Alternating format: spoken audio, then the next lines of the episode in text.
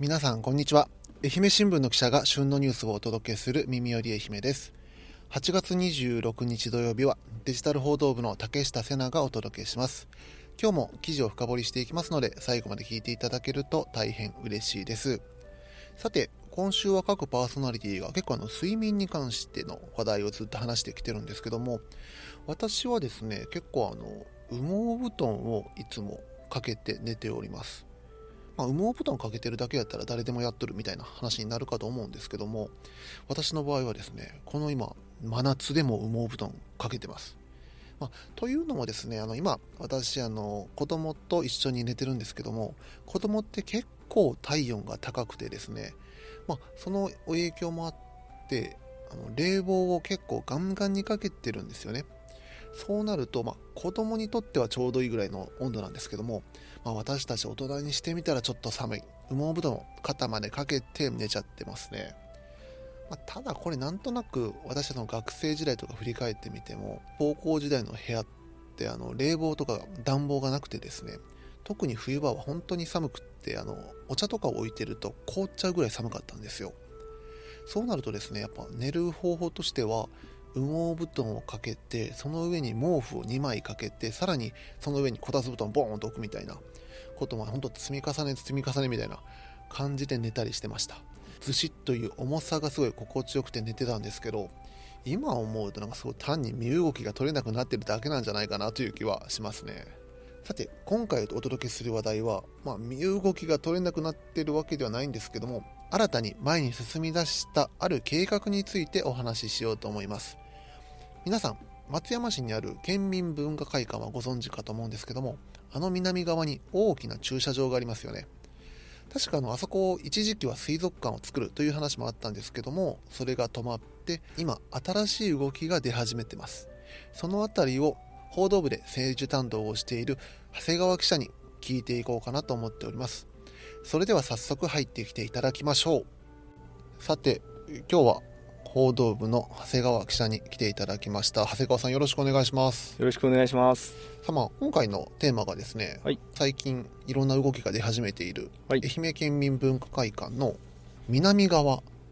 これに関するちょっとお話を伺っていけたらいいと思うんですけど今あのまあ見聞昔はあの姫銀ホールですかねちょっと前までは。そうですね、まあそこの南側ってあのずっと駐車場で使われていたと思うんですけども、はい、あそこって、まあ、そもそもだ誰の持ち物になるんですあれって、えー、今現在は愛媛県が持ってる県有地です。あそうなんですね。はい。はあ、はあはあ、で結構広いかと思うんですけどどれぐらいの広さ、はい、えーと、広さは、えー、約1ヘクタールですね。ああ。でもなんでそんな広い土地を県が持ってるんですか？えーと、経緯から言うと,、えーとはい、2003年にですね加藤森幸知事の時代に民間の企業さんから購入をして、えー、当初は文化交流施設などなどを整備する予定だったんですけど、結局あの財政難を理由にですね整備が凍結されて、で、えー、現在はあの皆さん利用してると思うんですけれども、はい、あの広い駐車場になって今に至るっていうような感じですね。あそういう流れで駐車場になってるんですね今。はい。これちなみになるこの財政難で整備が止まってからも結構長いんですか？2005年ですね。はあなら結構購入して2年ぐらいでも一旦止まっちゃったって感じなんですね。すぐお金がなくなりました。はあはあはあでまあこれずっと駐車場で使ってたじゃないですか。はい。そういうなんか動きがなんか出始めたのって言ったらいつぐらいになるんでしょうか？えーと、4年前のですね2019年に、えー、経済団体さんがですね中心になってあの水族館を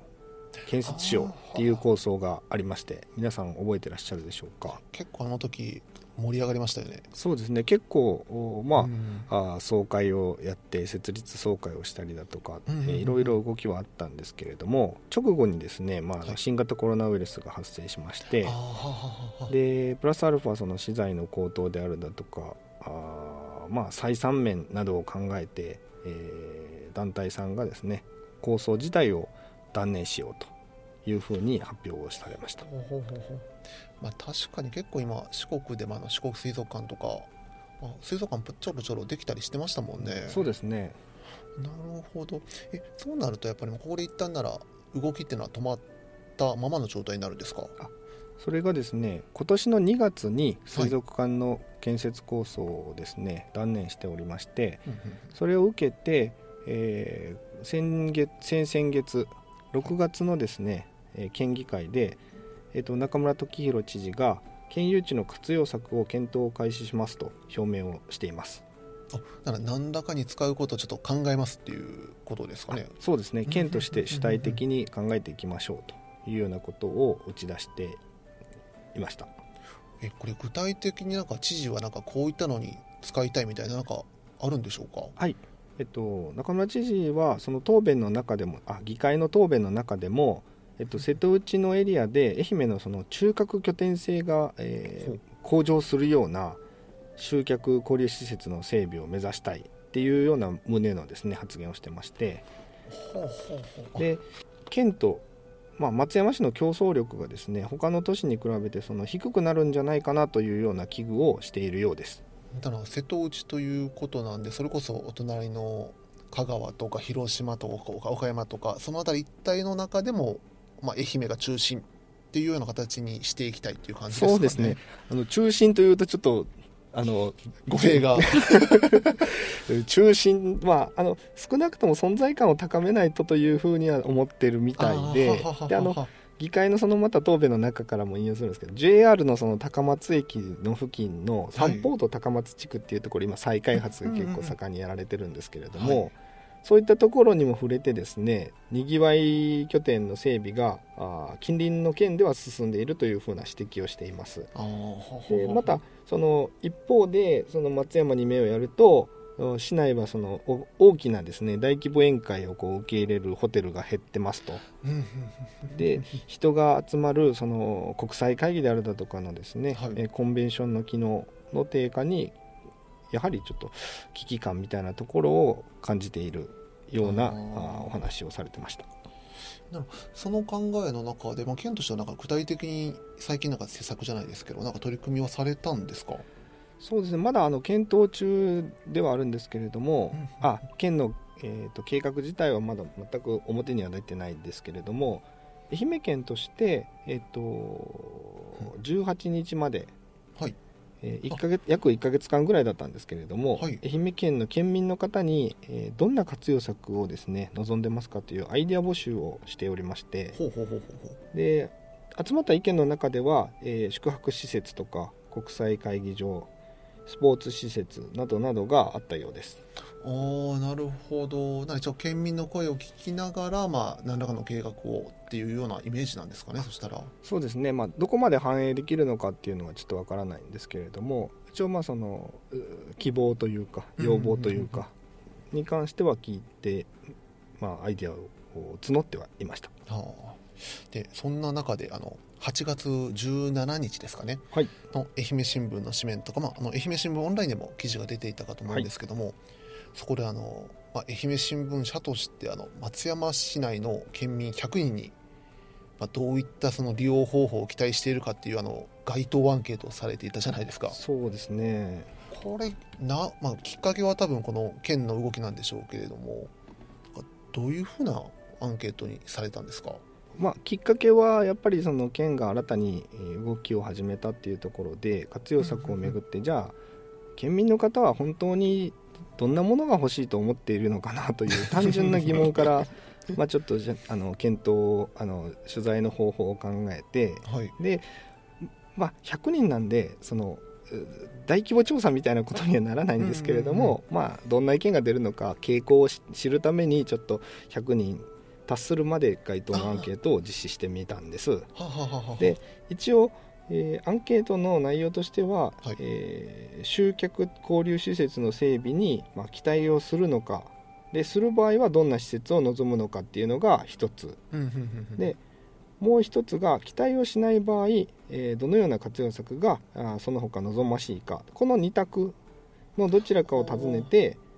であの聞き取りとか、はい、えー、もしくは自由に、えーと、アンケートの回答者の方に記述をしてもらいました。あなるほど。基本あの全員、えー、観光客とかは抜きにして愛媛県内の在住者の方方にお話を聞いて回ってます。まあ集客交流施設いるかいらないのかみたいなまあそうですね。簡単に言うと期待するのかしないのかっていうところから聞いてじゃあ期待するなら何がいいですか？いらないなら、えー他にどんな活用策ありますか？ーっていうまずなら第一段階としてその期待するか否かというところではどういう結果になったんですか？そうですね。えーっと期待するというふうに回答した方々はうん100人のうち78人で,、ほうほうほうで残りの2割が、えー何らかの施設整備には期待をしないっていう形だったのでまあ8割ぐらいの方々は、うんえー何かを作ってほしいとああはあはあはあはいうようなあー意見を挙げてくれました、あ8割聞いたら結構多いですね。そうですなねあのままではもったいないみたいな気持ちはやはりうん。あるのかなと。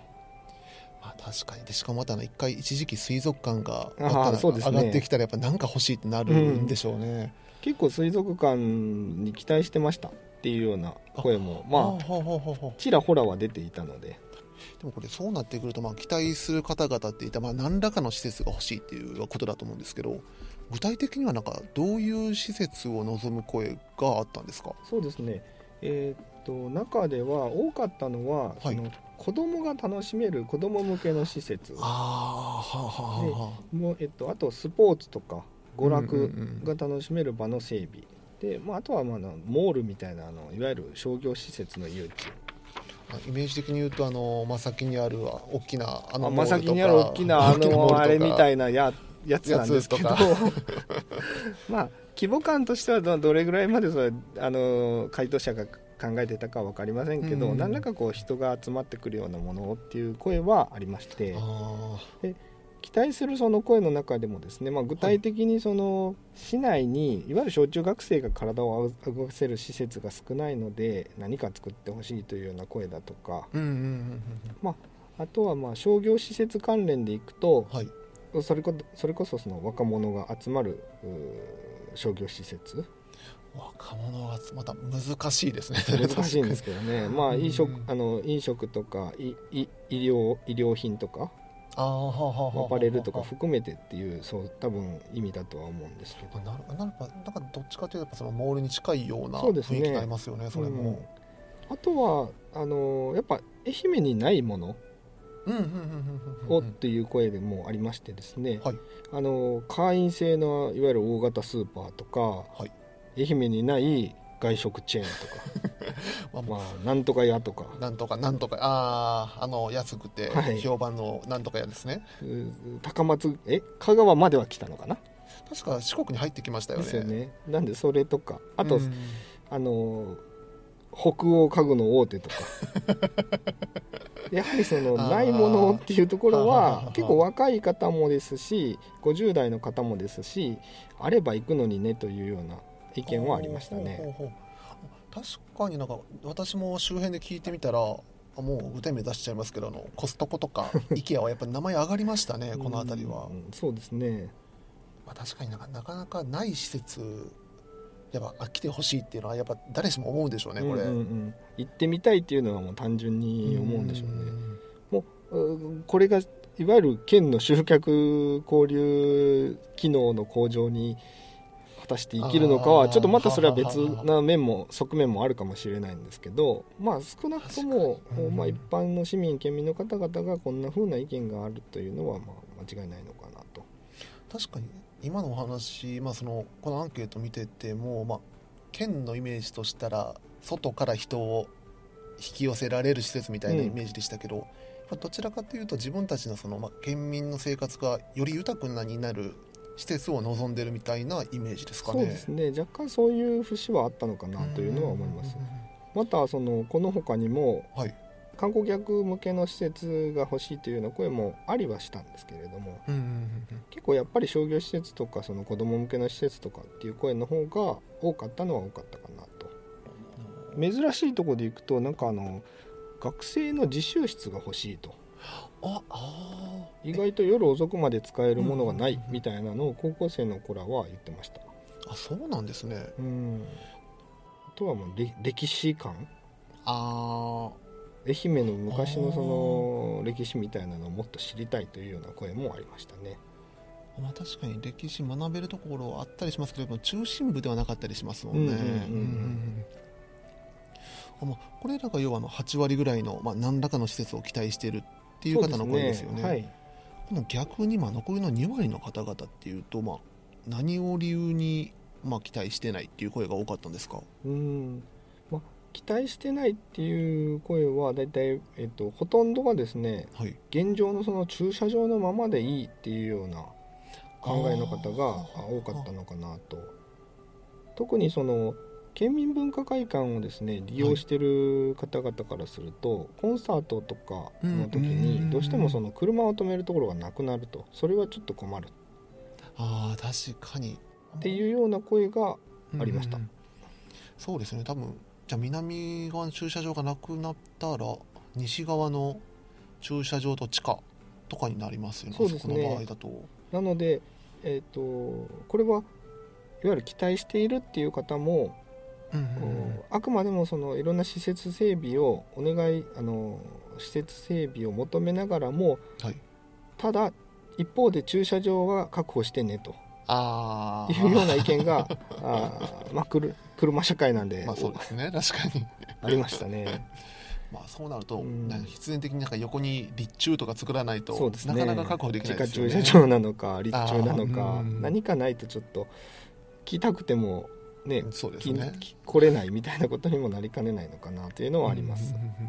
そうなってくると、まあ、今後その開発の、まあ、ある意味その駐車場の確保っていうのも開発の課題になるのかなと思うんですけどうん。他になんかまあ、実際その開発をするにあたって課題になってくることってなんか考えられるんですか？そうですね、ままだ計画も、うん。あの表に表っていうかそもそもどんな計画になるかもわからないんですけれども、まあ、何を作るにしてもひとまずその現地の整備でですね一つ課題があるのが、はい。えっと、そこの県有地には文化財が埋まっていてですね、でえっと、開発の前に、えー基本的には遺跡の発掘調査が事前に必要になってくると。遺跡の発掘調査ですか？でそれに、えーもしかすると年単位でですね時間を、えー要するう可能性があるということです。あなら実際計画ができてさあ始めようと思っても実際動き出すのはならある程度時間を置いてからって形になっちゃうんですね。そうですね、まあえっと近くでですね、はい。えー過去に、えー発掘調査した時は、えー少なくとも1年以上はかかってはいたのでああはははははそういう意味でも課題なのかなというのと、まあ、コスト面でもどれぐらいかかるのかっていうところが、まあ、うん。さらに資材の高騰とかが進めばですねそれも課題にはなるのかなと思われます。確かにな。しかもまた今回結構面積も広いじゃないですか。そうですねなかなかそうなるとやっぱり調査っていうのは時間がかかるかもしれないですね、うん。まあほぼほぼ一体に何か埋まってるみたいなので。あそうなんですかそこうって、んみたいです。であと思ったのも今ちょっとアンケート結果見ながらあ言われてみたらと思ったのがあの集客施設できてもはい。道も広くないっていうのは確かに言われてみたらああそうですね。2車線だし入りづらいし。入り口がもう一箇所しかないですよね多分。そうですね、まあ、周囲のこうその渋滞みたいなところでうん。ちょっとうんざりするみたいなそんな声も多少はありましたね。はあはあはあまあ、確かに集客施設ができたらどうしても、まあ、一応あの公共交通機関は目の前にありはしますけど、うんうん。特に県民の方が行くとなったらやっぱ車が多いでしょうからねそうどうしても、市内の方だとねまだ路面電車なりうん乗って行きやすいかもしれないですけれどもちょっと市外からになるなかなか難しいところがあるかなとは思います、多分自分もでできても間違いなく車の気がしますね、うんそうですね。もう車かまあ近くて自転車か。そうああまあそうですね。自転車、うん。駐輪場も必要ですね。まあでもなんか買って帰るとなったらもう車の方が絶対便利ですもんね。確かにまあそうそうですよね。商まあ業施設って商業施設だったらですけど。いやだってその先ほど言ってたあのまあの某大あ手某大手スーパ家具ー大手とかスーパーとか絶対車じゃないと無理じゃないですか そうなると。まあでもね愛媛県民の方々ね大型スーパー欲しいっていう声結構あの、うん雑談程度でも聞きますからね。多いですね本当にこれは、え徳島にしかないんだったっけ？えどうでしたなんか兵庫？淡路島。四国に渡ってないじゃないですか 四国に渡ってないはずだから。多分家具大手の方も多分四国渡ってないですよねそうそうそう。まあ確かにこの辺り来てくれたらまあ単純に嬉しいっていう嬉しい、楽しそうだなっていうのはやっぱありますよね。あのちょっと行ってみたい感はありますよね、うん。この辺は。それがね1回で終わらなかったらいいですけど。本当まあ家具大手は1回買ったら終わりそうな気がするな。まあまあそのあたり。まあまあこれは本当あのできたらというまあまあたらればの話ですけど。たらればでもみんな好き放題言ってるとこありますから。まあ、でも少なくともまあその6月定例議会の中村知事の答弁で、まあ、何らか進もうとはしてるというところですからね。ね。まああの実際にどんな形になるのか分かりませんしいろんな可能性を含めての検討にはなるんですけれども、まあ期待はされてるっていうところは間違いないのかなというのは思いますこれも県としてなんかいつまでに計画を出すとかは今のところはまだ明全くないですね。はいですね。りは言ってないですね。まあどんなもの、まあ、県としてまずはどんな機能が必要なのか。まあそれこそ先ほどちょっとお話をしたみたいに国際会議をするような、んんんあーまあ、そういった拠点になる機能が必要だというものなのか、まあ、はたまた別な機能なのか、そこをまず考えるところからなので、そうですね。確かに確かに、まあ、この辺りもまた今後の県の発表をちょっと待ってみてというところですかねそしそうたらですね。分かりました。でもう一丁でも個人的に気になっているのがこの、はい。まあ、まあ再開発ではないですけどこういった、まあ、松山市内での開発計画って結構他にもなんか進んでたものがあるじゃないですか、まあ、あの大きくというか、まあ、目立つところでいくと大体この県民文化会館南側の県有地とはい。あと他に3つぐらいあるんです、うんうんうんと1つがですね、えー、と一番町1丁目と、はい。えー勝町1丁目。国際ホテル松山っていうのが昔あったと思うんですけれどもそこの土地の再開発も徐々に徐々にちょっと動きがあります。あでこの国際ホテル松山の周辺なんですけどもこれ最近の動きとしてはどういう動きがあるんでしょうか？えっと、現地のですね再開発の事業については、えー2019年に都市計画決定を受けたんですけれども、経済状況の悪化などなどを理由にですね2021年に計画があ一旦ストップしてました。あほうほうほうほう。そんな中ですね、えっと地権者の方々が6月にですね新たな事業計画を策定することを決めて、えー再始動を始めてます。なるほど。一旦一回止まったのがまた動き出したんですね。そうですね。この場所なんですけれどもはい。だいたい広さがですね、えー0.7ヘクタールで、えーマンションを含めた複合施設の整備をする予定っていうところまではあ分かってます。施設のですね詳細についてはまだまだですね、ちょっと先になるんですけれども10月の前後ぐらいには明らかにできるんではないかというふうに、えっとじえっと、地権者側は言ってました。予定では2025年着工、28年から、えっと、30年ぐらいの完成を見込んでいるそうです。結構まだ時間はかあるというか。そうですね。まだちょっとかかりそうですけれどもやっぱり、まあ、一番町の一丁目っていうまあ言ったら町のど真ん中なのでそうですね。確かに。あのままあの施設がですね閉じてあの国際ホテルがあ閉館してえーそのままでいいとはあの地権者側の方も思ってはないうん何らかあ活用できればというふうには考えているそうです。はあなるほど。あとはやっぱ松山市の中心部だ銀天街のあたりも再開発の動きあったかと思うんですけど、そうですね。とそこは、えー銀天街商店街の、えー L 字地区内にあります、うん。港町三丁目 C 街区というんですけれどもはい。そちらについてはちょっとスケジュールが遅れているようです。あー。これちなみに C 街区とかっていうとどどのあたりになるんですか？銀天街でいうと、はい、ちょっと分かりづらいんですけどしあの商業ビルのゲット、あー旧はいゲットはい。あそこ周辺のだいたい1.1ヘクタールがあそのいわゆる C 街区っていう計画の区域になってまして、まあ、ゲットは2022年に閉館をしてるんですけれどもゲットは結構思い出ある方多そうですけどね あそこは。ねあ。ー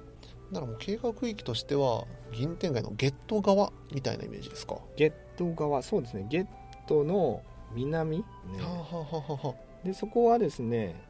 えっと、2019年に都市計画決定された時点では、うんえっと、共同住宅とか商業スペース、公共施設あ公益施設、公益施設？はい。などなどを含む、えっと、地下1階地上20階建てのビルを予定していました。結構大きいですね。そうですね。当時はなんかすごい大きいなと思った記憶はあります。で23年あと2023年度の完成を目指していたんですけれども、はい、なかなかあの地権者の合意形成などに時間がかかっているそうでで完成時期が大幅にこうずれ込むんじゃないかなと見られてます2023年度って言ったら今年度ですもんね。今年度完成の予定っていうふうには、まあ、当初は言ってたんですけれども、うんうん、まあ、ちょっとスケジュールが遅れてるっていうのはまあ間違いないのかなと。あと最後はやっぱりもこれは多分結構県民の方皆さん気になってるのかな。そうです、ね、JR 松山駅。そうですね。JR 松山駅はもう私も他県の人間なんですけれども。あそうかそうですよね長谷川さん。私あの北九州市小倉北区生まれなんですけれども、はい、小倉駅というのはやっぱ駅ビルがあるもんだと思ってたので ちょっとびっくりはしましたよねやっぱり。私はもう小倉からあの高高浜じゃない観光港に着くフェリーで着いてであとはもうバスでとりあえず街中に入ってるので最初来た時はあまりその JR 松山駅というものの存在を知らなかったんですけど、はい、ちょっとまああの電車に乗る機会があってやっぱり間違えましたよね、あの松山市駅と。あこれあるあるですよね 松山駅とは。駅ビルじゃないんだってのは結構ちょっとびっくりしましたね。あらと。まあまあでもそれしょうがないんで。まあそうですね確かに。まあそこの周辺ですよね。うんであのそれこそ松山駅付近は今県がですね主体になって、はいで鉄道の高架事業、まああの鉄道を、えー、上に上げる事業をやってまして、それに合わせてですねあの松山市が駅の周りの約16.7ヘクタールで土地区画整理の事業を行ってます。16.7って言ったらまあさっきまでの開発とはレベルがちょっと違いますよね、ね、ちょっとレベルが違いますね。もう駅の両サイドと,、えーと南北と 結構な広さで。でもあれあの工事、まあ、我々も見れるじゃないですか、はい、結構あの鉄道の高架事業の方はだいぶ進んできてますよね、見てると。鉄道の高架に関しては、えー、っと今年の9月には高架事業、まあ、いわゆる上げるだけなら終わると。実際に走るのはまだ先なんですけれども。そうなんですね、はい、来年秋に、はい、えー、新駅舎の運用が始まって、えー、高架の上を列車が走る予定です。おならもうあと1年ちょっとぐらいそうですね、まあ、新松山駅が動き出すわけですねそしたら。まあなのであの周辺はですね、まあ、数十年に一度と言われるぐらいの大規模な再開発の機会がまあ、チャンスが巡ってきてます、まあ、確かにそうですよね。この16.7ヘクタールっていうとなかなかないですもんねそうですね。こんな大規模にねもう一度その開発をし直すっていうのはまれなのかなと。これ実際今のところなんかその周辺の開発ってどういう感じで進んでるんですか？はい。えっと、現状ですね駅の西側については道路とか公園とかがですね徐々に徐々に建設されて住宅の移転も進んでます、ただ、えっと、他あのいわゆる駅に隣接している場所はまだまだ整備は手つかず。そうなんですね。逆に近い方がまだ手つ手つかずなんですね。遠くの遠くの方駅から遠いところは徐々にまあその住宅がですねできたりしてるので、またあの駅の東側今ロータリーがあるところらへんなんですけれども、はい、一応ですね松山市としては、えー、東側で集約型の公共交通ターミナルいわゆるあのバスタあバスタの機能の導入も目指してまして、はい、でそれを柱にしながらさらにこうにぎわいを生む空間を作りたいような考えがあると聞いております。まあ、やっぱりこの辺りもなんか楽しみですけどでもなかなかじゃあこの再開発いつ終わるかってわからないですもんねこればっかりは。ね。まあ、大きな意味でいくとこうどんなね街づくりのビジョンを描くのかっていうところを示してもらったら確かになんとなく県民の方も再開発してるのは分かってるけどじゃあ何ができるのっていうのはいまいちピンときてないところはありますよね、ね、具体的にどんなものができるっていうのをもう少しその出てくるとより皆さん関心を持ってくれるのかなというふうには思いますけれども。やっぱり駅ビル欲しいですね。そうですね。まあ駅といえばビル。と勝手に思っていたのでもうそれはあれですよ。多分あの長谷川さんがあの都会から来たからっていう。いやもう全然都会じゃないですよ。地元は。地元は。はあ分かりました。いやもう今回はあの見聞南側の再開発中心に、まあ、松山市内の再開発について、はい。長谷川さんに伺いました。長谷川さん、ありがとうございました。どうもありがとうございました。はいエンディングです。エンディングも長谷川さんと一緒にお届けしようかと思うんですけどもはい。まああの金曜日パーソナリティの石川ちゃんからはですね、はい。まあ、フリーで語ってというふうに来たんですけど、まあ、なんかさ今週結構あの各パーソナリティが睡眠について、はい。まあ、なんかいろいろ語ってるんですけどはい。長谷川さんなんか睡眠のこだわりとか悩みとかってあったりします？いやー睡眠に関してはですね、はい。それこそここ数日で悩みが出てきまして。結構最近っすね。そうなんですよあの私結構寝れるタイプで悩みもあんまりないんですけどはい。こ最近あの起きたらはい。あの背中のうん背骨のあのえ？肩甲骨付近の筋肉がめちゃくちゃ痛くてえ？これはもうあのベッドマットレスが悪いのか枕が悪いのかとかっていうところであの毎朝ちょっと辛い思いをしながら起きてます。ちょっと肩肩こりとはまたちょっと違うんですか？そしたら。違うんですよ。全然。え？もうあの起きて通常のその日常生活を送る中で徐々にはい。こう痛みが引くのでどう考えても寝てる寝姿勢に問題があるはず。でも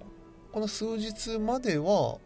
いや同じベッドで寝てたし同じ枕で寝てたんですけれども 何が変わったのかもよくわからないんですが朝起きると痛い。